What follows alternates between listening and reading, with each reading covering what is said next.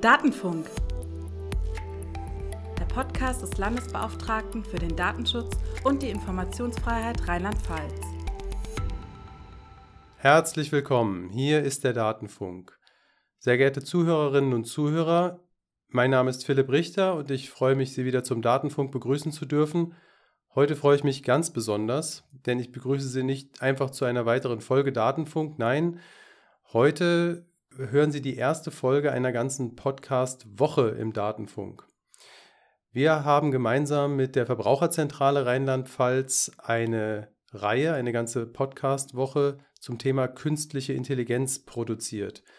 Die trägt den Titel Völlig ferngesteuert, Fragezeichen, kein Tag ohne künstliche Intelligenz. Ja, und genau so wird es auch diese Woche sein. Sie bekommen in diesem Monat nicht eine Folge Datenfunk, nicht zwei, nicht drei, nicht vier, sondern gleich fünf, also eine ganze Arbeitswoche. Wir werden jeden Tag eine neue Folge herausbringen und das Thema künstliche Intelligenz aus Sicht des Daten- und Verbraucherschutzes mit verschiedenen Anwendungsbeispielen beleuchten. Aber warum tun wir das? Warum haben wir uns dazu entschieden? Also man kann sagen, künstliche Intelligenz oder auch KI genannt oder mit der englischen Abkürzung AI für Artificial Intelligence, ist mittlerweile nicht mehr so wirklich Science Fiction, sondern eigentlich im, ja, häufig im Alltag oder zumindest auch im, äh, im Erfahrungsraum vieler Menschen angekommen. Ja. Selbstfahrende Autos, autonome Autos sind für viele vielleicht noch etwas weiter weg. Intelligente Haussteuerungen gibt es aber dann doch schon öfter.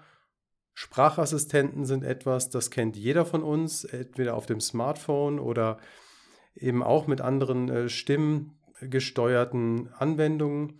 Und selbst im Rahmen der Corona-Bekämpfung, der Pandemieeindämmung, hat künstliche Intelligenz schon eine Rolle gespielt. Also KI ist kein Zukunftsthema mehr, es ist sicher weiterhin auch ein Zukunftsthema, aber eben auch ein Gegenwartsthema. So, und das Thema hat sehr viele unterschiedliche Aspekte. Wir werden im Laufe der Woche mit verschiedenen Experten und Expertinnen verschiedene Gesichtspunkte, verschiedene Anwendungsszenarien besprechen. Ich sage nur mal, ein paar Stichworte sind schon gefallen, Sprachassistenten, autonomes Fahren und so weiter. In der heutigen Folge möchten wir erstmal eine allgemeine Einführung in das Thema künstliche Intelligenz geben und was bedeutet künstliche Intelligenz im Hinblick auf Verbraucherschutz und Datenschutz, also eine allgemeine Verortung des Themas. Ja, und dazu habe ich zwei Gäste ganz herzlich zu begrüßen. Zum einen für den Verbraucherschutz Frau Ulrike von der Lühe. Sie ist geschäftsführender Vorstand der Verbraucherzentrale Rheinland-Pfalz. Herzlich willkommen. Ja, schönen guten Tag und ähm, ja, ich freue mich sehr, dass der Verbraucher- und Datenschutz diese gemeinsame Reihe auf den Weg bringt und ähm, ich denke, es ist viele Informationen, die wir hier zusammentragen werden. Und für den Datenschutz begrüße ich meinen Behördenleiter, Herrn Professor Dr. Dieter Kugelmann, den Landesbeauftragten für den Datenschutz und die Informationsfreiheit Rheinland-Pfalz. Auch Ihnen herzlich willkommen mal wieder. Ja, vielen Dank. Freut mich wieder dabei zu sein und äh, ich freue mich ganz besonders, dass es gelungen ist, in Kooperation mit der Verbraucherzentrale ein so spannendes Thema anzugehen und äh, das aus unterschiedlichen Perspektiven dann zu beleuchten. Ja, vielleicht gehen wir darauf noch mal kurz ein. Warum sitzen wir hier eigentlich zu dritt zusammen? Frau von der Lühe, warum ist künstliche Intelligenz aus Sicht äh, der Verbraucherzentrale ein wichtiges Thema? Ja, Herr Richter, Sie haben es ja schon gesagt, künstliche Intelligenz, KI, ist in vielen Alltagssituationen einfach schon dabei. Ähm, oft sind wir uns da gar nicht bewusst drüber, aber sie wirkt sich auf unser Verhalten doch ja aus, äh, steuert unser Verhalten sogar, unsere Kaufentscheidungen und äh, für die Verbraucherzentrale ist es immer wichtig, dass Verbraucherinnen und Verbraucher am Markt fair behandelt werden und dass sie eigentlich nicht zu Entscheidungen gedrängt werden, die sie gar nicht wollen, die für sie auch gar nicht vorteilhaft sind. Und ähm, ja, uns geht es darum, bei dem Einsatz von KI eben auch deutlich zu machen, dass die Selbstbestimmung von Verbraucher und Verbraucherinnen nicht verloren geht und ähm, ich glaube, da kann man eigentlich auch schon so ein entscheidendes Bindeglied zwischen dem Verbraucher und dem Datenschutz feststellen. Ja, Herr Kugelmann, sehen wir Datenschützer das auch so? Wie würden Sie das Thema verorten? Ich kann da nur zustimmen, dass Selbstbestimmung ein zentrales Thema ist. Warum? Weil Selbstbestimmung ja bedeutet, als Verbraucher. Ich will wissen, was ich kaufe und warum und das frei entscheiden können. Als Verbraucher, der personenbezogene Daten hat und darüber selbst bestimmen will, was will der Verkäufer denn von mir wissen zum Beispiel. Also diese KI-Systeme laufen ja ähm, darauf hinaus, dass Verhalten vorhersehbar wird. Das heißt also, ähm, mit vielen Daten soll dafür äh, gesorgt werden, dass man sieht, okay, der A oder die B werden wahrscheinlich, die haben schon dreimal das angeklickt, eine Reise nach äh, Mallorca kaufen. Also schicke ich mal noch zehn weitere Angebote. Vorhersehbarkeit von Verhalten, das ist ähm, das Kernthema. Dazu braucht diese KI-Anwendung, dazu braucht das KI-System personenbezogene Daten, nämlich wer bin ich, wie erreicht's mich, äh, was ist mein Computer, was habe ich bisher angeklickt, wie bewege ich mich im Internet. Eine ganze Palette an personenbezogenen Daten, die ähm, aufgezeichnet werden, um dann letztlich, und das ist der Kern, mein Verhalten zu beeinflussen. Und äh, das ist für mich das Thema, will ich das oder will ich es nicht? Und vor allem, kann ich es verhindern, wenn ich es nicht will? Das ist äh, der Punkt der Selbstbestimmung, der informationellen Selbstbestimmung eben auch in dem Umgang mit personenbezogenen Daten, in dem, was ich preisgebe, was habe ich da noch für einen äh, Überblick darüber, ähm, was mit den Dingen passiert. Und der Überblick wird immer komplizierter, immer schwieriger dann, wenn eben die Systeme, die mit meinen Daten dann rumhantieren, ähm, sehr viel intelligenter werden. Und das ist eben genau der Punkt der künstlichen Intelligenz. Ja, was machen denn diese Systeme eigentlich mit den personenbezogenen Daten? Herr Kugelmann, würden Sie vielleicht noch mal kurz für die Zuhörerinnen und Zuhörer erklären, worüber sprechen wir denn eigentlich, wenn wir über künstliche Intelligenz sprechen? So ein Bild hat natürlich jeder von uns im Kopf. Also bei mir ploppt irgendwie immer so ein menschliches Gehirn auf. Das mag bei anderen andere Assoziationen auslösen. Aber es ist ja auch so ein starkes Buzzword, das äh, einfach sehr, sehr viel in den Medien herumgeistert. Was ist damit eigentlich so ganz grob gesagt gemeint? Künstliche Intelligenz ähm, ist im Grunde nach erstmal strohdoof. Strohdoof deshalb, weil es sich um Computerprogramme handelt, die Daten brauchen. Was macht das Programm mit diesen Daten? Na gut, da sind Algorithmen drin. Und diese Algorithmen, die verarbeiten die Daten. Und bei künstlicher Intelligenz bleibt es eben nicht dabei stehen, ähm, so eine simple Befehlskette durchzuführen. Also ich drücke die Enter-Taste und daraufhin äh, spuckt der Drucker was aus. Ja? Ich mache A, Reaktion B, sondern das Programm lernt selbst dazu. Das ist sozusagen das, das klassische Computermodell, das Sie gerade beschrieben haben. Genau, das ist das klassische Computermodell. Ähm, völlig richtig. Und hier bei künstlicher Intelligenz ist es eben ähm, darauf ausgerichtet, dass das Programm durch komplexere Algorithmen selbst weiterführende Schritte durchführt, die ich gar nicht selber so äh, eingespeichert habe und, vor, und vorgegeben habe. Mhm. Und äh, das ist ähm, der Begriff eben der Intelligenz, diese Intelligenz ähm, angelehnt an die menschliche, aber davon doch noch einiges entfernt, soll eben beschreiben, dass wir nicht so eine simple Ja-Nein-Geschichte haben, nicht simple Befehlsketten ausführen, sondern dass auch der Computer, der Algorithmus, das Computerprogramm in der Lage ist, sozusagen Denkprozesse im entferntesten nachzuahmen. Also Transferleistung zu erbringen, wenn ich es richtig verstehe. Ne? Zu lernen und dann aber auch, dass das Ergebnis kann man möglicherweise noch gar nicht vorhersehen, auf das die künstliche Intelligenz kommt. Wie sieht das ein bisschen griffiger, ein bisschen praktischer aus? Wie, wie macht der Computer oder das Programm dieses Lernen? Wie gesagt, KI ist ein weiter Begriff, also wird oft auch gebraucht, um ähm, so simple Dinge zu beschreiben wie ähm, äh, der Spam-Filter. Äh, wenn Sie eben dreimal die Mail von mir gelöscht haben, äh, kommt das vierte Mal automatisch in den Spam-Ordner. Das ist ja auch gelernt. Aber spannend wird es dann, wenn es wirklich um maschinelles Lernen geht. Maschinelles Lernen als Begriff bezeichnet, äh, dass die Maschine ähm, aus Erfahrungen lernt. Das heißt, wenn Sie etwa eine eine Heizung haben, haben Sie früher vielleicht mal, ähm, oder ich mache das heute noch, weil ich, äh, ich auch. Äh, noch nicht so modern aufgestellt bin, einfach am Thermostaten gedreht. Ist immer falsch eingestellt bei mir. Das ist völlig richtig. Äh, das, äh, aber wozu hat man, da hat man wenigstens einen Grund, nochmal aufzustehen vom Fernseher und nochmal die, an den, Thermostaten rumzudrehen. Brauchen Sie bei KI nicht, weil der Thermostat dann lernt. Jeden Abend um 18 Uhr ist es so, dass der Herr Dr. Richter die Heizung auf drei haben will und dann geht die automatisch auf drei. Das ist dieses Lernen. Das heißt, äh, da wird nicht nur gelernt, sondern es wird auch automatisch dann gesteuert. Ähm, Und das sind eben die Punkte, wo es wirklich dann um ich sag mal, KI im engeren Sinne geht, ähm, dass eben ähm, eine Heizung äh, dann intelligent ist oder smart, äh, in dem Sinne, äh, dass sie sich auf den Nutzer einstellt. Und das sind eben diese Dinge, etwa auch beim Staubsaugerroboter, ähm, der weiß dann halt irgendwo ganz genau dann, wo welches äh, Schrankteil steht und kann es geschickt umfahren, weil er es eben gelernt hat nach dreimal dran stoßen. Und das sind diese Prozesse, die eben neu sind, die über diese klassische Befehlskette Ja, Nein hinausgehen. Ja, ich finde äh, das mit der Heizung auch äh, ganz nett, das, äh, weil das erinnert mich so an kybernetische Steuerungsmechanismen. ja, also da waren ja früher auch diese Dampfdruckregler. Wenn auf, so, auf dem Kessel zu viel Dampf ist, wird er eben abgelassen.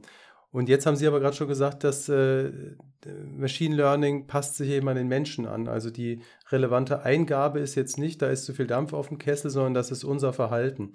Ja, und dann. Genau, und es ist eben individuelles Verhalten. Also es ist eben dann der spezifische Kessel im Raum 4, der eben anders agiert bei Herrn X ja. im Raum und vielleicht im Schlafzimmer anders als im Arbeitszimmer. Also man kann es sehr, sehr stark individualisieren. Dazu braucht natürlich das System die Informationen über die individuelle Situation. Ja, okay, ich glaube, wir haben zumindest eine, eine Vorstellung, mit der wir uns unterhalten können. Frau von der Lühe, die Verbraucherzentrale, habe ich mir sagen lassen, berät im Jahr annähernd 100.000 Verbraucherinnen und Verbraucher. Ist das ein Thema, das äh, dort schon eine Rolle spielt in der Beratung? Ist das was, das Verbraucherinnen und Verbraucher umtreibt? Und wenn nicht, sollte es sie mehr umtreiben? Ja, ähm, die Menschen, die sich an uns wenden, Herr Richter, die kommen jetzt nicht und sagen, ähm, wie funktioniert mein Staubsaugerroboter, sondern ähm, die kommen eher und sagen, ich habe mir einen solchen gekauft und ich habe jetzt irgendwie Probleme oder er tut nicht das oder ja. ne, und er ist nach kurzer Zeit wieder kaputt. Also das sind ganz klare rechtliche Probleme, mit denen sich die Menschen an uns wenden. Also natürlich noch viele andere Themen. Ähm, Reisen ist im Moment ja so ein absolutes äh, Thema mit rechtlichen Problemen, mit denen sich die Menschen Menschen an uns wenden. Und sie sind sich, glaube ich, gar nicht so bewusst, wie viel ähm, dieser Anwendungen schon in unserem Alltag angekommen sind. Aber ähm, natürlich, wenn es auch vielen Verbrauchern und Verbraucherinnen erläutert wird, was KI kann und wie viel KI, wie viel Daten sie auch über KI preisgeben, und was alles dahinter steckt, was alles auch die Unternehmen sammeln. Ich glaube, dann ist es für viele Menschen schon auch nochmal eine Frage zu gucken, was tue ich da eigentlich, wenn ich diese Systeme auch benutze.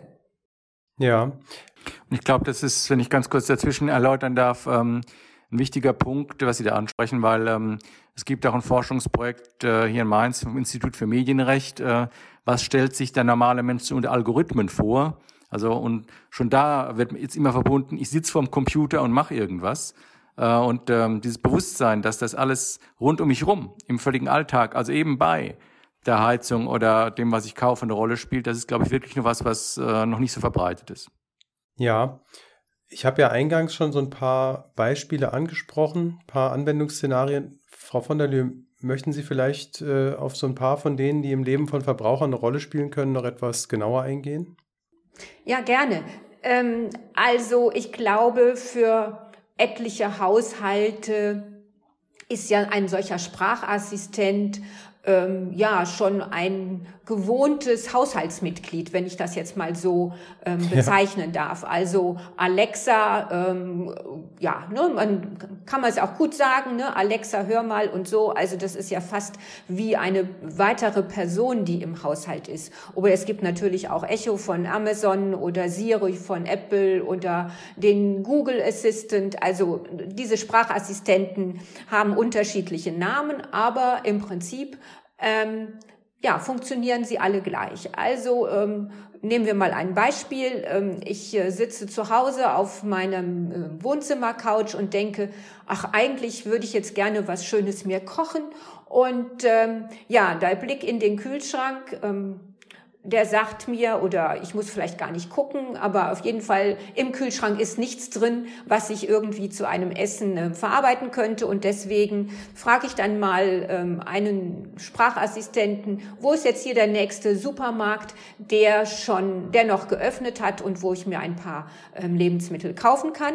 Und ähm, ja, der Assistent ähm, hat dann Sprache Sprachinformationen bekommen und er ist dann aufgrund, äh, diese Sprachinformationen gibt er an die, die Cloud des Anbieters weiter und ähm, der dort vorhandene Algorithmus fängt dann eben an, die Sprache auseinanderzunehmen, greift auf Erfahrungen zurück, ähm, ja, hat wieder neue Daten, dann quasi zusammengestellt, die dann wiederum in Sprache umgewandelt werden und mein Smartphone ähm, antwortet mir dann, wo ich den Supermarkt finde und äh, dass der dann geöffnet hat. Und wenn es wirklich super läuft, dann erzählt mir mein Smartphone auch noch, ähm, wie ich jetzt den kürzesten Weg einzuschlagen habe, damit ich dort also auch schnell ähm, einkaufen kann. Und natürlich, je öfter ich das mache, beziehungsweise vielleicht auch um mich rum, andere Nachbarn,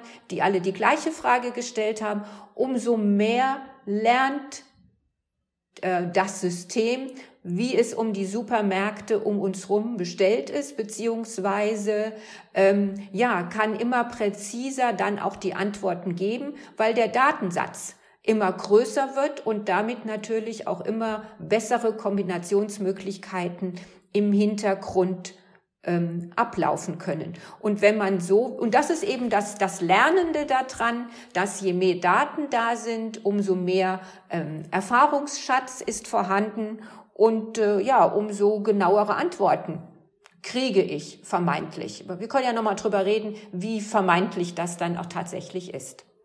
Ja. Ja, genau mit den genauen Antworten. Äh, das äh, ist genau der Punkt, ähm, was Sie völlig zu Recht ansprechen, von der Löhe, denn ähm, die Antworten werden ja immer genauer von dem Sprachassistenzsystem, je mehr das System über mich weiß. Also so wie äh, ähm, ja eine gute Haushaltshilfe oder ein Butler äh, auch äh, schon äh, sozusagen weiß, ach äh, äh, wahrscheinlich will er heute Abend wieder rumstehen. Ja? So wird auch irgendwann wird dann sozusagen individuell mein Sprachsystem nicht nur sagen, okay, ähm, äh, der Kühlschrank ist leer, sondern ähm, es ist heute Dienstag, du wolltest doch immer schon einen Rumsteak essen. Äh, ich bestell schon mal eins vor beim nächsten Supermarkt. Soweit sind wir noch nicht ganz, aber das ist die Richtung, in die es dann so geht. Und das ist genau das Problem ähm, der Vorhersehbarkeit, äh, die je genauer natürlich gesteuert werden kann, je mehr das System ganz genau meine Verhaltensweisen, meine Liebe, äh, meine Vorerkrankung, meine was immer kennt. Und äh, das sind die Dinge, äh, die uns dann auch langsam Sorgen machen. Ja, das Stichwort Butler finde ich auch ganz gut, weil, also wenn man tatsächlich noch äh, früher Aristokrat war und sich einen Butler geleistet hat und zudem so ein Vertrauensverhältnis hatte, weil er eben wusste, was man gerne hat, dann war es ja auch eine gute Idee, wenn man jemanden hat, dem man vertrauen kann, dass er ähm, das nicht alles weitererzählt. Ne? Das ist also, das Bild können wir, glaube ich, so ein bisschen im Kopf behalten. Denn wenn man einen Butler hatte, der dann mit allen anderen darüber geschwätzt hat, was der Gutsherr so wollte, das äh, ist ja genau das, was dann unangenehm wird. Ja, dieses Bild äh, eignet sich, glaube ich, sehr gut, Herr Richter. Ähm, dann äh, vielleicht werden Butler ja dann doch auch mal nach außen hin ähm, bisschen mitteilsam und vielleicht, wenn man sie entsprechend gut füttert. Also da könnten wir sicherlich noch ähm, ja weiterspinnen ähm, da dran. Aber ähm, die die KI wird ja nicht nur ähm, in den Sprachassistenten eingesetzt, sondern ja also Sie hatten es ja auch schon angesprochen, beim Autofahren ähm, ist das schon seit vielen Jahren zum Teil, zum Teil ja im, im, äh, eingesetzt in den Autos und wir machen uns da auch keine Gedanken drüber, dass das alles was mit Algorithmen und künstlicher Intelligenz zu tun hat. Ja, ähm, über Sprachassistenten und über autonomes Fahren wird es auch eine eigene Folge in dieser Woche geben. Da werden wir also noch ganz ausführlich drüber reden. Ja, aber nur, nur mal als, als Beispiel beim, beim Autofahren. Also ich meine, wir kennen das ja alle ne, inzwischen, dass ähm, es fürchterlich piept, wenn wir rückwärts fahren oder ja. ähm, dass plötzlich die Scheibenwischer angehen, ähm, obwohl wir noch gar nicht festgestellt haben, dass es regnet. Und äh, natürlich sind das auch alles Dinge, die eben über Computer in den Autos heute schon programmiert sind. Und wenn wir dann zum autonomen Fahren kommen, dann wird es natürlich auch wichtig, dass ähm, ja die schnelle Umsetzung auch tatsächlich passiert, damit der Autoverkehr ähm, ja weiterhin auch sicher bleibt für alle, die an dem Autoverkehr, an dem Straßenverkehr teilnehmen. Und ähm, ja, ich denke, das ist es auch wert, da auch nochmal eine eigene Folge für zu machen, weil das doch auch ein sehr sehr sensibler Bereich ist, wo es ja eben auch um unser aller Gesundheit geht, ja, dass ja. die künstliche Intelligenz gut funktioniert. Genau, und das äh, ist auch ein Punkt, ähm, den wir auch von vornherein klarstellen sollten. Also KI ist nicht gut oder schlecht, sondern KI kann unterstützen, wenn sie sinnvoll eingesetzt wird. Und äh, beim Auto sieht man es ganz deutlich, wenn es um die Verbesserung der Verkehrssicherheit geht. Natürlich ist das ein wichtiger Punkt. Und wenn irgendwelche Sensorik und Ähnliches da helfen kann, dann ist es natürlich äh, erstmal dem Grunde nach in Ordnung.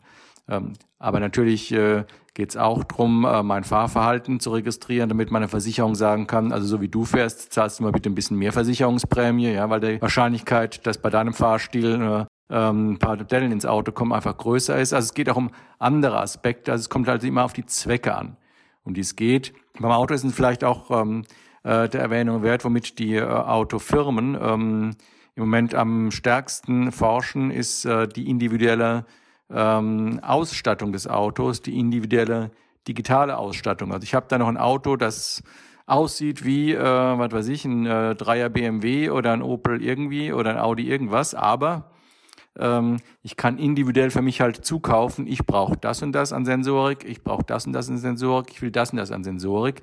Das heißt also, auch Autos sollen künftig nachgerüstet werden können. Mhm. Man spielt eben einfach ein paar Zusatzprogramme auf die Festplatte. Ja, und ähm, was übrigens auch ein Geschäft für die ist, weil die mit Gebrauchtwagen da mehr Geld machen können. Also, wo es dann zu, äh, darum geht, mein äh, äh, A6 oder mein Mercedes äh, C-Klasse sieht genauso aus wie ihre, aber bei meinem ist äh, auf der Festplatte was ganz anderes drauf, weil ich habe gesagt habe, finde ich für mich wichtig, finde ich für mich gut. Das sind halt auch wiederum so Selbstbestimmungsaspekte, die da auch eine Rolle spielen, ähm, äh, weil man das eben selber entscheiden können soll, wie das genau läuft. Ja, äh, ich möchte gerne noch mal auf so ganz normale Konsumgewohnheiten von Verbraucherinnen und Verbrauchern ähm, zu sprechen kommen. Also gerade so im letzten Jahr ist ja der, der Online-Kauf ähm, absolut geboomt, weil wir ja auch nirgendwo direkt hingehen konnten. Und ähm, auch dort spielt künstliche Intelligenz schon eine immer größere Rolle. In dem natürlich, oder wir haben das vielleicht schon alle mal auch miterlebt, also beim Einkaufen gibt es dann Chats und äh, diese, diese Chat ähm, reagieren quasi wie ein ähm, normaler ja, Einkaufsberater, wenn man so will, indem man dem Chat eben auch Fragen stellen kann. Ähm, was passt wie zusammen oder ähm, wo finde ich irgendwie grüne Hosen oder ich weiß nicht was.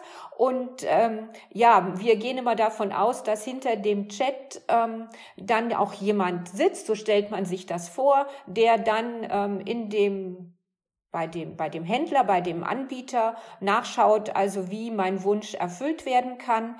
Ähm, aber das ist natürlich nicht so, sondern es ist genau so, wie wir das vorhin auch schon hatten, auch dieser, also dieser Roboter quasi, der der äh, mit mir in einem Gespräch im Chat ist, ähm, greift natürlich auch auf die Erfahrungen zurück, auf die Daten, die der Anbieter gespeichert hat und ähm, präsentiert mir dann die Hosen, die ungefähr dem entsprechen, was ich ihm vorab ähm, gesagt habe. Und das kann man natürlich noch ähm, weiter auch spinnen oder auch quasi, es entwickelt sich schon auch weiter dass äh, wir auch dann über eine App des Anbieters ähm, quasi hochladen können, was wir suchen. Also ähm, wir können bestimmte Kleidungsstücke zeigen, sowas ähnliches hätten wir gerne oder wir ähm, laden auch zum Beispiel im Möbelbereich Fotos hoch und dann werden die auseinandergenommen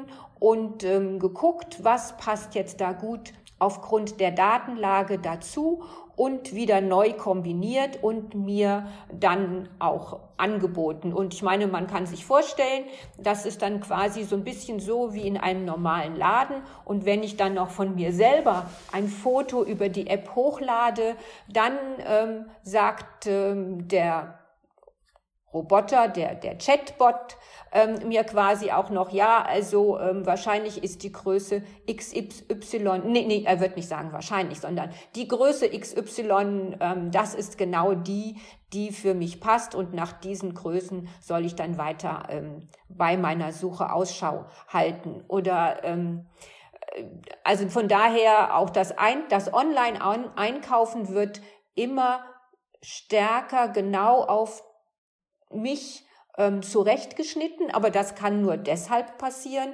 weil wenn ich immer wieder bei dem Händler auch einkaufe, dann natürlich auch immer mehr meiner Daten dort abgespeichert werden und damit auch der Chatbot natürlich immer schlauer wird und besser weiß, was ich wirklich möchte. Und wir selbst haben es vielleicht auch schon mit unserem Smartphone erlebt. Ähm, es ist ja sehr beliebt, mit den Smartphones Fotos zu machen und äh, ja, auch da bekommen wir dann plötzlich die Fotos nett zusammensortiert. Und ähm, wenn wir irgendwie uns das immer wieder anschauen, ne, dann kriegen wir immer ähnliche Fotoserien zusammengestellt und dann vielleicht noch untermalt mit der Musik, die dazu gut passt. Und ähm, ja, das kenne ich. Das finde ich immer sehr befremdlich. Ja, man hat irgendwie den Eindruck, ähm, mein Gegenüber, also mein Smartphone, ähm, ja, das ist ein, ein guter Berater, weil er weiß, was ich will. Ja, wo, wobei die an der Stelle noch lernen müssen. Also diese Zusammenstellung von, die finde ich immer komisch. Das ist, glaube ich, Geschmackssache. Die, da, da, kommt dann immer, kommen so Fotos vom letzten halben Jahr und dann mit einem etwas äh, sentimentalen Soundtrack drüber. Ich denke mal, ach, das war jetzt mein Leben. Aber Sie haben natürlich vollkommen recht. Das ist äh, das versucht rauszufinden, was war wichtig für dich, ja? Ja, ich glaube, Herr Richter, Sie haben noch nicht oft genug gesagt, das ist nicht die richtige Musik. Und wenn Sie das öfter noch sagen, dann kriegen Sie auch neue ja. Musik. Das stimmt wahrscheinlich, ja. Ja, Sie haben ihm zu wenig zum Lernen gegeben. Herr Kugelmann, Sie wollten noch was sagen. Ja, nee, was, was Sie sicherlich auch schon hatten bei den ähm, äh, bei den Smartphones, äh, dass dann äh, plötzlich auch von den Personen das zusammengestüffelt wird. Auch von dieser Person sind die Fotos aus dem letzten halben Jahr. Anders gesagt, das ist eine rudimentäre Gesichtserkennung. Also da sagt eben das Smartphone, aha, äh, das ist das Foto, äh, äh, das, und das sieht genauso aus wie das Gesicht auf dem Foto von einem halben Jahr. Das ist, sagen wir so, auf dem eigenen Smartphone vielleicht ganz amüsant. Aber sieht man eben wieder, ähm, das sind Techniken, die können nett sein, spielerisch sein, aber Gesichtserkennung kann man nicht genauso gut in völlig anderen Zusammenhängen zur Strafverfolgung oder äh, zur Wiedererkennung von Leuten im Supermarkt verwenden. Ähm, also auch da ein bisschen der Ansatz äh, äh, ist nett, aber man muss immer gucken, zu welchem Zweck wird was genau gemacht, damit man einen festen Rahmen hat, was in Ordnung ist und was vielleicht nicht in Ordnung ist. Ja, gut, ich denke, wir haben den, den Punkt gemacht äh, und rübergebracht, es geht viel um personenbezogene Daten. Es geht viel um Wissen über die Personen, die solche Anwendungen nutzen. Herr Kugelmann, wie ist denn künstliche Intelligenz aus Sicht des Datenschutzes einzuschätzen? Also ich habe persönlich so ein bisschen das Gefühl, wir haben zuerst so die, erste Hälfte der, der Zehnerjahre viel über Big Data geredet. Und da gab es ganz viele Datenschutzprobleme. Jetzt gibt es künstliche Intelligenz. Das ist was anderes als Big Data, auch wenn sich das überkreuzt so ein bisschen. Aber ich habe so ein bisschen das Gefühl, die Datenschutzprobleme sind noch dieselben, oder? Na, die Grundfragen des Datenschutzes bleiben halt einfach erhalten, weil es darum geht, die Leute zu schützen, also die Daten äh, der Menschen. Äh, und äh, deshalb ist es in der Tat so, äh, bei Big Data hat man ja einfach den Umfang, also man hat relativ äh, viele Daten, Quantität, Quantität an Daten, die man verarbeitet. Äh, und bei KI geht es darum, äh, dass die eben nochmal sehr viel komplizierter, genauer und vielleicht auch riskanter verarbeitet werden. Deshalb ähm, ist es in der Tat so, dass der Datenschutz ähm, dem Grunde nach den gleichen Ansatz hat. Und zwar nämlich den erstens, möglichst wenig Daten zu verarbeiten zu dem Zweck, den man haben will. Also wenn ich nur zehn Daten der weggeben muss, äh, um den Zweck zu erreichen, nämlich ein billiges äh, T-Shirt zu kaufen. Warum soll ich 20 Daten weggeben? Also Datenminimierung ist ein ganz wichtiger Punkt, der aber natürlich ein bisschen mit diesem KI-Ansatz kollidiert, äh, weil äh, diese künstliche Intelligenz, je besser arbeitet, je mehr Daten sie hat. Das Schöne ist aber, ähm, wir haben ja schon Datenschutzrecht. Also wir fallen ja nicht irgendwie ins Bodenlose. Es ist ja nicht so, dass wir sagen, okay, ganz was Neues. Ähm, nein, der Datenschutz, die, die Grundverordnung, äh, die Regelungen, die es da gibt, geben schon einen Rechtsrahmen vor. Und um nur um das zu betonen, äh, der gilt auch. Also jeder, der heute mit KI umgeht, der KI einsetzt, muss sich daran halten. Und äh, das. Äh ja, das ist ein interessanter Punkt, wenn ich da ganz kurz dazwischen darf. Das hat man nämlich in der Diskussion tatsächlich über den Eindruck, oder nicht immer, aber es, äh, es gibt dann Personen, die künstliche Intelligenz vorstellen und sagen, äh, das ist jetzt so das System und da kann ich mich jetzt einfach nicht an Datenschutz halten, denn äh, das geht nicht. Ja, das würde das System behindern. Na, also das ähm, äh, ist natürlich äh, oftmals interessengesteuert, was da gesagt wird, ähm, weil ähm, also wir als Datenschutzkonferenz, also die deutschen, Datenschutzbehörden, haben wir schon im Jahr 2019 eine Grundsatzerklärung gemacht, eine Hambacher Erklärung zu den Grundwerten bei künstlicher Intelligenz und wir haben ähm, 30-seitiges Papier gemacht, was muss man denn beachten, wenn man so ein KI-Ding baut? Wie muss denn das laufen? Wie muss denn das aussehen? Was ist denn da technisch auch zu beachten? Wie kann ich also zum Beispiel bei den verschiedenen Phasen in so, einer, ähm, so einem KI-System unterschiedlich rangehen? Und äh, das ähm, ist aus unserer Sicht eben wichtig zu sagen, ähm, KI kann gut sein, kann unterstützen. Wir wollen das auch äh, mit fördern, wir wollen, wollen da helfen aber wir befinden uns nicht im rechtsfreien Raum. Und ähm, auch äh, bei KI muss man sich ans Datenschutzrecht halten und äh, Frau von der Löwe wird mir zustimmen, ans Verbraucherschutzrecht natürlich auch. Also es ist, äh, wenn ich halt mit einem Chatbot irgendwie was kaufe, muss ich genauso ähm, das Ding zurückgeben können wie sonst. Ja, natürlich. Da darf überhaupt keine Einschnitte deswegen geben. Ja, ähm, was sind denn, Sie sagen vollkommen zu Recht, die Datenschutzgrundverordnung gilt, äh, auch für KI.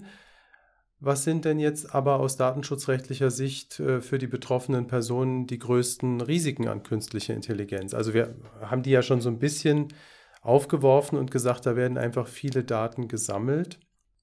Aber was ist das Problem daran? Also vielleicht vorab nochmal zur Erklärung. Ähm, wir reden ja immer jetzt von personenbezogenen Daten, weil wir ja die Menschen schützen wollen. Ja. Also mit anderen Worten eine, eine KI, die jetzt äh, Rolltreppen perfektioniert oder äh, Industriesysteme ähm, die ist ja äh, datenschutzmäßig äh, außen vor.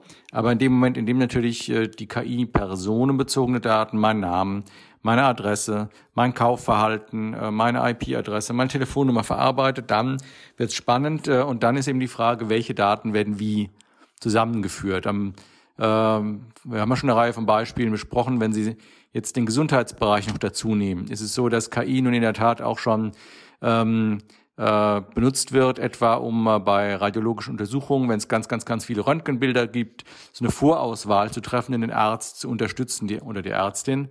Ähm, zum Beispiel bei Diagnose von Hautkrebs, also das Foto, äh, das man da gemacht hat oder das Röntgenbild, das man gemacht hat. Äh, was könnte das am ehesten sein? Diagnostische Unterstützung. Und das sind ähm, Dinge, die sind ja durchaus in Ordnung, aber man muss eben sicherstellen, und das ist das Risiko bei KI, die Masse an Daten, die Schnelligkeit an Daten und wie das zusammengepuzzelt wird, äh, soll nicht dazu führen, dass ich letztlich ähm, Dinge äh, in der Öffentlichkeit plötzlich habe, die ich da eigentlich gar nicht hinhaben will. Das ist dann plötzlich meine mögliche, was weiß ich, Krebserkrankung oder Hauterkrankung äh, dann ähm, ähm, in irgendeiner Weise verwendet wird, also in, zu meinem Profil dazugetan wird. Daten werden also natürlich zusammengeführt, aber wie werden sie verwendet? Und da ist eben unser ähm, Ansatz äh, derjenige, sie dürfen nicht diskriminierend verwendet werden. Es soll nicht dazu dienen, äh, einfacher vorhersagen zu können, okay, ähm, der äh, ist ein, was weiß ich, ein Mann in dem, dem Alter, also äh, kriegt er irgendwas nicht oder kriegt er irgendwas. Das sind äh, Dinge, äh, wo es wirklich darum geht, diese KI können zu Ungleichheiten führen, können Entscheidungen beeinflussen in einer Weise, die wir eigentlich in der Gesellschaft so gar nicht möchten. Weil wir gesagt haben, das soll eigentlich privat sein. Ja, und wo Sie gerade wo Sie gerade Diskriminierung ansprechen. Bei mir ist immer so ein bisschen der Eindruck, es gibt Diskriminierungen, die haben wir heutzutage schon auf dem Schirm und deswegen werden sie auch reguliert, äh, teilweise schon. Und KI bietet jetzt aber die Möglichkeit, neues Wissen zu produzieren, anhand dessen man gut diskriminieren kann. Und da gibt es aber dann teilweise noch keinen richtigen Schutz für, weil man das noch nicht auf dem Schirm hat. Aber eigentlich ist gesellschaftlich vereinbart oder irgendwie klar, dass man solches Wissen über Personen einfach nicht benutzt. Ja. Völlig richtig. Das äh, ähm, ist immer so die Frage, stellen Sie sich vor, Sie nehmen, machen ein Bewerbungsgespräch, nehmen es per Video auf und äh, Sie haben jetzt irgendwie ein tolles KI-System, das ähm, mit Gesichtserkennung und äh, wie, wie und welchen, bei welcher Frage hat die Bewerberin, der Bewerber plötzlich einen Schweißausbruch vor Angst, Rückschlüsse zieht und sagt, aha, dann hat er also die in die Krankheit oder die in die äh, ist depressiv oder irgendwas, ja, und daraus dann sagt, nee, deshalb nehme ich den nicht. Also Dinge, die auch rechtlich durchaus fragwürdig, wenn nicht unzulässig sind. Äh, das sind in der Tat ähm, äh, Risiken, die man eben eindämmen muss. Ja, äh, Frau von der Lühe, meinen Sie nicht, also ich frage Sie jetzt mal als, als vielleicht kriege ich Sie ja dazu, dass Sie äh, widersprechen, vielleicht auch nicht hat die KI denn nicht auch die, die Chance in sich, dass man in solchen, wie gerade Bewerbungsgespräch, viel objektiver entscheidet in solchen Situationen als früher? Menschen sind ja auch da höchst von Vorteilen durch, äh, Vorurteilen durchsetzt. Kann, äh, kann die KI das vielleicht besser? Sieht der Datenschützer hier vielleicht etwas schwarz? Ähm, nee, da würde ich jetzt dem Datenschützer nicht unbedingt widersprechen wollen. Ähm, natürlich ähm, künstliche Intelligenz und äh, die verwendeten Algorithmen sind ja nur so gut, wie sie vorab von Menschen auch nach bestimmten Kriterien gefüttert werden, wenn ich das jetzt mal so sagen darf. Und wenn wir nochmal bei dem Gespräch, also bei dem Bewerbungsgespräch bleiben, also ähm, nehmen wir einfach mal an, es ist ein Unternehmen, was in der Vergangenheit vielleicht in erster Linie äh, männliche Bewerber eingestellt hat, warum auch immer. Ähm, und wenn diese Daten aus der Vergangenheit jetzt genommen werden, um mit einem System ähm, ja, neue Bewerbungsgespräche vielleicht vorab auszuwählen, ähm, dass eben nicht jemand da sitzt und Berge von Bewerbungen äh, durchlesen muss, sondern ich ähm, wende da eben ein, ein System der künstlichen Intelligenz an. Ähm, dann ähm, ja, ist der Datenschatz so, also vor allen Dingen männliche Bewerber sollten ähm, also vor allen Dingen männliche Bewerber sollten ähm, ausgewählt werden. Und ähm, ja, äh, vielleicht ist die Bewerberlage aber inzwischen anders, sondern auch für diesen Beruf haben sich auch etliche weibliche Bewerberinnen ähm, jetzt beworben und aufgrund des Datenschatzes werden die aber vielleicht gar nicht so berücksichtigt, ähm, obwohl sie vielleicht insgesamt auch die ähnlichen Fähigkeiten haben. Aber daran sieht man doch auch, dass ähm, ein solches System diskriminierend wirken kann. Und ähm, wenn ich jetzt auch noch mal einen Blick aus der aus der Bewerbung für eine Stelle vielleicht rauslenken kann, ähm, gerade im Verbraucherschutz ist uns das der Diskriminierung ähm, eigentlich schon länger ähm, ein Dorn im Auge, ähm, wenn es zum Beispiel auch um die Kreditwürdigkeit von Menschen geht. Da wissen wir ja selbst, ja, ohne ähm, Eintrag in bestimmte Auskunfteien ist das sowieso schwierig mit der Kreditvergabe.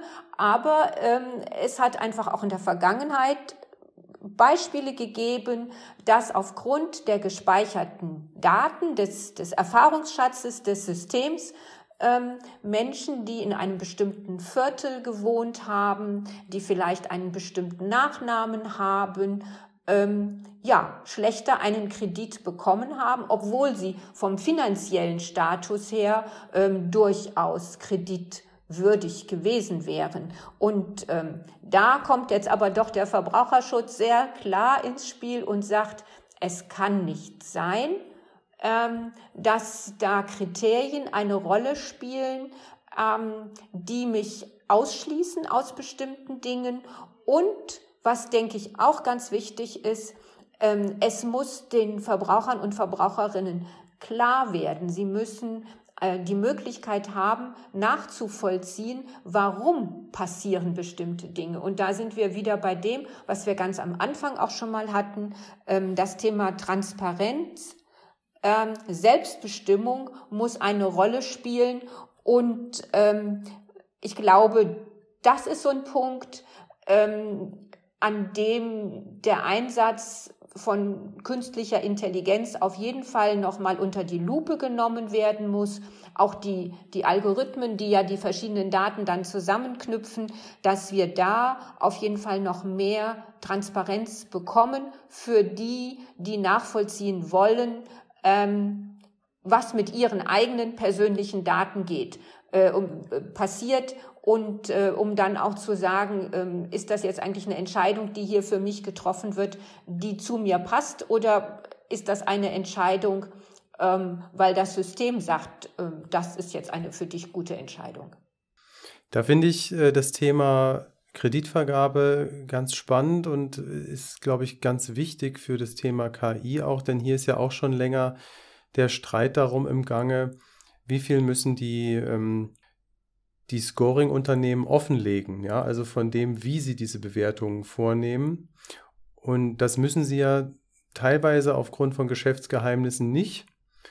Ähm, aber das ist, glaube ich, auch so eine Frage, die, die ganz wichtig dafür ist für, für künstliche Intelligenz. Kann man die Systeme verstehen und wird man sie verstehen dürfen oder werden sich die Firmen dann auch darauf berufen und sagen, nein, das ist unser Geschäftsgeheimnis? Ne? Also das ist ein, so ein bisschen gemeinsamer Punkt. Ja, aber das ist genau der Punkt, um, um den wir auch ein Stück weit dringen und ähm, um den es auch politische festgelegte Rahmenbedingungen geben muss. Es kann nicht sein, dass Menschen nicht erfahren können, warum bestimmte Entscheidungen, bleiben wir bei dem Thema Kredit, für sie aufgrund ihres Scorewertes getroffen wurden ähm, und äh, sie nicht sagen können, aber hier sind auch Dinge miteinander verknüpft worden, die für mich eigentlich ähm, nicht relevant sind und die eben keinen entsprechenden Ausschlag geben dürfen. Aus datenschutzrechtlicher Sicht ist es auch wichtig, ähm, auf die Transparenz nochmal hinzuweisen. Warum? Weil Transparenz ähm, äh, ja aus unserer Sicht eben auch bedeutet, für den Einzelnen muss erkennbar sein, ähm, wenn ich äh, diese Daten, also zum Beispiel über meine Kreditwürdigkeit. Ich unterschreibe irgendwie einen Vertrag, dann muss ich hier zusätzlich mal was ankreuzen und dann nochmal erklären, ja, äh, diesen jenes habe ich gemacht. Was passiert denn mit diesen Daten? Also wer kriegt die und was wird damit gemacht? Und diese Transparenz ist gerade bei, ähm, bei Systemen künstlicher Intelligenz von großer Bedeutung. Wir haben ja schon gesagt, KI kann alles Mögliche sein. Also es können ganz kleine, bescheidene Programme sein, aber so die richtig ernsthafte KI, KI im engeren Sinne, Manche sagen auch sogar starke KI. Also wenn es darum geht, wirklich ähm, vorherzusagen, wie kreditfähig wird die Person im nächsten Jahr sein, das kann ich jetzt schon absehen, weil ich als KI diesen jenes durchlaufen lasse. Dieses System muss erkennbar sein. Da muss einer drauf gucken können. Und äh, dann ist aus meiner Sicht es auch ähm, keine Ausrede zu sagen, als der Entwickler, nö, nö, wir bauen da so eine Blackbox. Ja, die konstruieren wir einmal dann schmeißen wir die Daten irgendwie oben rein und dann wissen wir auch nicht, was passiert. Ähm, das ist natürlich äh, bis zu einem gewissen Grade ähm, sicherlich technisch richtig, aber äh, wir als Datenschützer sagen dann halt mal, es muss aber möglich sein, dass irgendeiner eingreift. Ja? Denken Sie ja, es gab ja mal einen Chatbot, den hat, ähm, der öffentlich zugänglich war, den haben dann Rechtsextreme gekapert äh, und die KI lernt ja von dem, was sie an Daten bekommt. Und wenn sie immer wieder rechtsextreme Parolen bekommt, da war der Chatbot hinterher rechtsextrem. Und dann kann doch keiner sagen, ja, tut mir leid, äh, ist eine Blackbox, ich kann nicht mehr eingreifen, läuft halt. War auch nicht so, wurde abgestellt. Es muss aber die Möglichkeit des Eingreifens gegeben sein. Also nicht nur, dass ich als normaler Mensch ähm, weiß, was mit meinen Daten passiert und da einwillige oder nicht. Ich als normaler Mensch kann das System wahrscheinlich gar nicht kapieren, sondern dass eben ähm, auch ähm, Leute, die sich da auskennen, ähm, äh, vielleicht auch äh, Behörden, äh, die sich damit auskennen, drauf gucken können, ob gerade wenn KI sensible Daten, Gesundheitsdaten auswertet und, ver und verarbeitet, ob das Ding rund läuft und ob es eben, ich sag mal, äh, immer so mit, mit dem Eichpunkt, ja, alle, alle 400.000 Vorgänge mal ein Eichpunkt, ja, läuft es noch genau so, wie es eigentlich mal gedacht war. Das ist äh, auch ein Punkt der Transparenz, gerade bei KI, auf den wir großen Wert legen. Ja, also ja. Transparenz. Vielleicht kann ich das gerade noch kurz ergänzen. Ähm, ja, ja. Die, die, die, dieses Thema Transparenz. Ähm, es geht ja darum, nicht unbedingt, dass jeder jetzt in alle Systeme den Durchblick und den Einblick haben soll, aber ähm, in anderen Dingen ist es ja auch so, also nehme ich jetzt Thema Lebensmittelüberwachung, da verlassen wir uns auch drauf, dass da eine kluge Behörde ist, die guckt, dass die Lebensmittel, ähm, ja, die im Supermarkt sind, eben auch nicht gesundheitsschädlich sind. Und ähm, genauso, denke ich, äh, braucht man das auch für die KI, dass es da kluge Köpfe gibt, die das System durchschauen können und sagen können, hier liegt keine Diskriminierung der Menschen vor. Ja, ich habe jetzt zwei ganz wichtige Stichworte äh, rausgehört. Transparenz und, auch wenn es nicht gefallen ist, Verantwortung. Ne? Also Professor Kugelmann hat gesagt, es äh, muss irgendjemand eingreifen können. Man kann nicht sagen, die, da kann ich nichts mehr machen bei der KI, die macht, was sie will. Ich habe das Gefühl, mit dem Thema Transparenz sind wir eigentlich immer noch beim Volkszählungsurteil. Also ich muss verstehen, wer was über mich weiß und was mit dem Wissen tut. Da hat, das hat das Bundesverfassungsgericht alles schon damals gewusst, ohne, ohne KI zu kennen damals. Aber vielleicht waren sie ja auch Science-Fiction-Fans, vielleicht haben sie es geahnt. Und das Thema Verantwortung ist, also wer ist verantwortlich, ist natürlich für das, was Frau von der Lühe gerade angesprochen hat. Kluge Köpfe sollen es verstehen und kontrollieren können, auch wichtig. Denn da, da schwingt zumindest auch Aufsicht, äh, behördliche Aufsicht über Systeme mit. Ähm, oder auch die Möglichkeit, sich rechtlich gegen irgendwas zu wehren. Und dafür braucht man eben jemanden, der verantwortlich bleibt. Ich, das hat auch für die Datenschutzkonferenz in ihrer Hambacher Erklärung eine große Rolle gespielt, das Thema Verantwortung, oder Herr Kugelmann? Die Verantwortung ist letztlich auch eine gesellschaftliche und damit auch eine grundrechtlich basierte Verantwortung, weil es ja die Frage, wer ist verantwortlich, und da kann nicht jeder denn die Verantwortung abschieben, um letztlich zu sichern, dass ähm, eben eine Technik in unser Demokratiesystem, in unser Grundrechtssystem, in unsere Grundwerte reinpasst.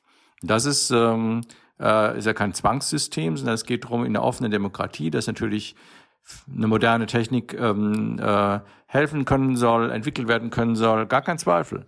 Aber äh, die Technik muss natürlich gewisse Regeln auch einhalten und die Grundregeln, die wesentlichsten grundlegenden Grundregeln sind dann halt die Werte der Verfassung.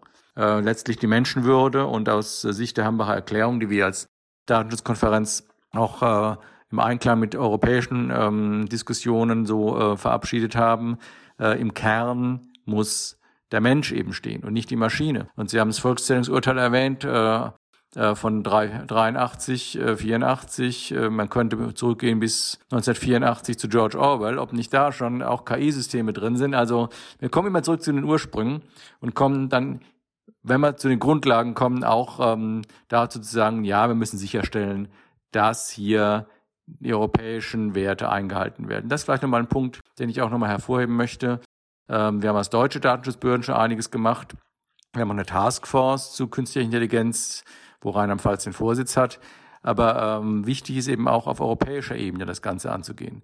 Ich meine, wir reden von Techniken, die natürlich jetzt äh, nicht äh, irgendwie auf den Staat bezogen sind oder wo keine Zusammenarbeit international stattfindet. Im Gegenteil. Ist auch gerade typisch, äh, dass bei spannenden, modernen Techniken, bei KI-Entwicklungen äh, international kooperiert wird. Umso sinnvoller erscheint es mir, dass die Europäische Union äh, gerade vor ein paar Wochen einen Vorschlag zu einer Verordnung vorgelegt hat, bei der es darum geht, einen Rahmen für KI-Systeme zu setzen. Da sind auch Verbote drin, ein, zwei, wo man sagt, also das soll auf keinen Fall gehen. Zum Beispiel äh, sprechende Spielzeuge, die dann zum Nachteil der Kinder irgendwas, irgendwas speichern, was dann ausgenutzt werden kann. Ja? Äh, das hatten wir ja schon mit sprechenden Puppen, äh, die äh, weil so ein Sprachassistenzsystem, man spricht ja nicht nur rein, das kann ja auch aufgezeichnet werden und weitergeleitet. Thema Gesichtserkennung, da kann Frau von der Löse sicherlich auch noch einiges zu sagen. Auch das ist ein Thema, was nur unter ganz einschränkenden Voraussetzungen zulässig sein soll. Also, die Europäische Union ist dabei, was zu machen. In Deutschland haben wir auch einige Initiativen. Der Deutsche Bundestag hat eine Enquete-Kommission gehabt. Die Datenschützer sind dran, die Verbraucherschützer natürlich auch. Also wir wollen aber was? Wir wollen einen Rahmen, der innovationsoffen ist, der moderne, dynamische Entwicklung im Dienste der Menschen zulässt. Aber wir wollen einen Rahmen, der letztlich auch äh, die Demokratie äh, und ihre Grundwerte, die Menschenwürde und die Grundrechte sichert. Und das ist unser Ziel und das versuchen wir als europäischen Weg auch einzuschlagen. Ja, Frau von der Lück, ich glaube, Professor Kugelmann hat schon so ein bisschen den, äh, den, den, den äh, eingeleitet, den Sack zuzumachen. Ähm, wie sehen Sie das aus Verbraucherschutzsicht? Ich wollte Herrn äh, Kugelmann auf jeden Fall schon mal zustimmen bei all dem, was er jetzt eben erwähnt hat. Ähm, das äh, bleiben wir nochmal bei dem äh, Beispiel Datenschutzgrundverordnung. Ich denke, das ist ja eigentlich ein sehr gutes Beispiel dafür, auch wenn es ein etliches an zähem Ringen gegeben hat, aber wie eine, eine europäische Lösung ähm, tatsächlich auch für alle europäischen Länder dann einfach bestimmte, ja sag mal, Sollkriterien vorgegeben hat. Und das Positive daran ist ja, dass man merkt, auch Länder außerhalb der Europäischen Union schauen sich das an und machen sich Gedanken, ob sie nicht Ähnliches auf den Weg bringen wollen oder auch schon auf den Weg gebracht haben. Und äh, von daher denke ich, ist es auch wichtig, dass Europa sich mit künstlicher Intelligenz, mit all den Vorteilen, die sie hat, beschäftigt, aber natürlich auch genau das in den Blick kommt, was wir jetzt hier auch besprochen haben, dass es klare Regeln geben muss, damit ähm, Transparenz da ist, damit Menschen nicht diskriminiert werden und damit auch ähm, ja, die Datensammelwut ähm, nicht uneingeschränkt passieren kann. Und ähm, von daher, also ich denke, auch wir Verbraucherschützer sind jetzt nicht eine Gruppe von, äh, eine gesellschaftliche Gruppe, die sagt, es sollte keine Anwendung finden, sondern wir haben ja auch aufgezeigt, dass es viele gute Beispiele geben kann. Aber ähm, es muss an einigen Einsatzgebieten auch ein klarer Balken davor sein, dass es heißt, so geht es nicht, weil hier ja letztendlich Menschenrechte eben ähm, ja, nicht mehr beachtet werden. Gut, ja, ich finde, das klang beides schon so ein bisschen nach Schlusswort. Das war schon so ein bisschen der, der Blick auf die Herausforderungen. Dann, ich glaube, wir sind zumindest gut auf. Wir haben, wir haben erfüllt, was wir mit der ersten Folge heute machen wollten. Eine Verortung des Themas und zu hören aus Verbraucherschutz und Datenschutzsicht. Was ist denn los mit der KI? Warum beschäftigen wir uns damit?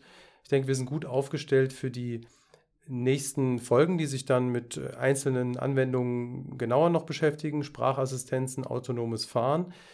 Deshalb möchte ich mich erstmal ganz herzlich bedanken bei Frau von der Lühe und Herrn Professor Kugelmann für diese Einleitung. Herzlichen Dank. Sehr gerne. Ich bedanke mich auch fürs Mitmachen dürfen. Ja, und dann ähm, komme ich zum Ende dieser Folge und sage dasselbe, was ich eigentlich in jeder Datenfunkfolge am Ende sage. Falls Sie weitere Informationen zu Datenschutz und Informationsfreiheit suchen, finden Sie diese auf unserer Webseite www.datenschutz.rlp.de. Wenn Sie Fragen zum Verbraucherschutzrecht, insbesondere in Rheinland-Pfalz haben, dann gibt es auch von der Verbraucherzentrale Rheinland-Pfalz eine Webseite. Frau von der Lühe, wären Sie so nett. Ähm, ja, ähm, die lautet verbraucherzentrale-rlp.de und da finden Sie alles, was Sie brauchen. Falls Sie Hinweise zum Podcast haben, zum Programm, vielleicht auch speziell zu dieser Folge oder dieser ähm, Sonderwoche, wenden Sie sich gern an poststelle.datenschutz.rlp.de. Ja, und dann würde ich mich freuen, wenn Sie auch morgen wieder reinhören beim Datenfunk.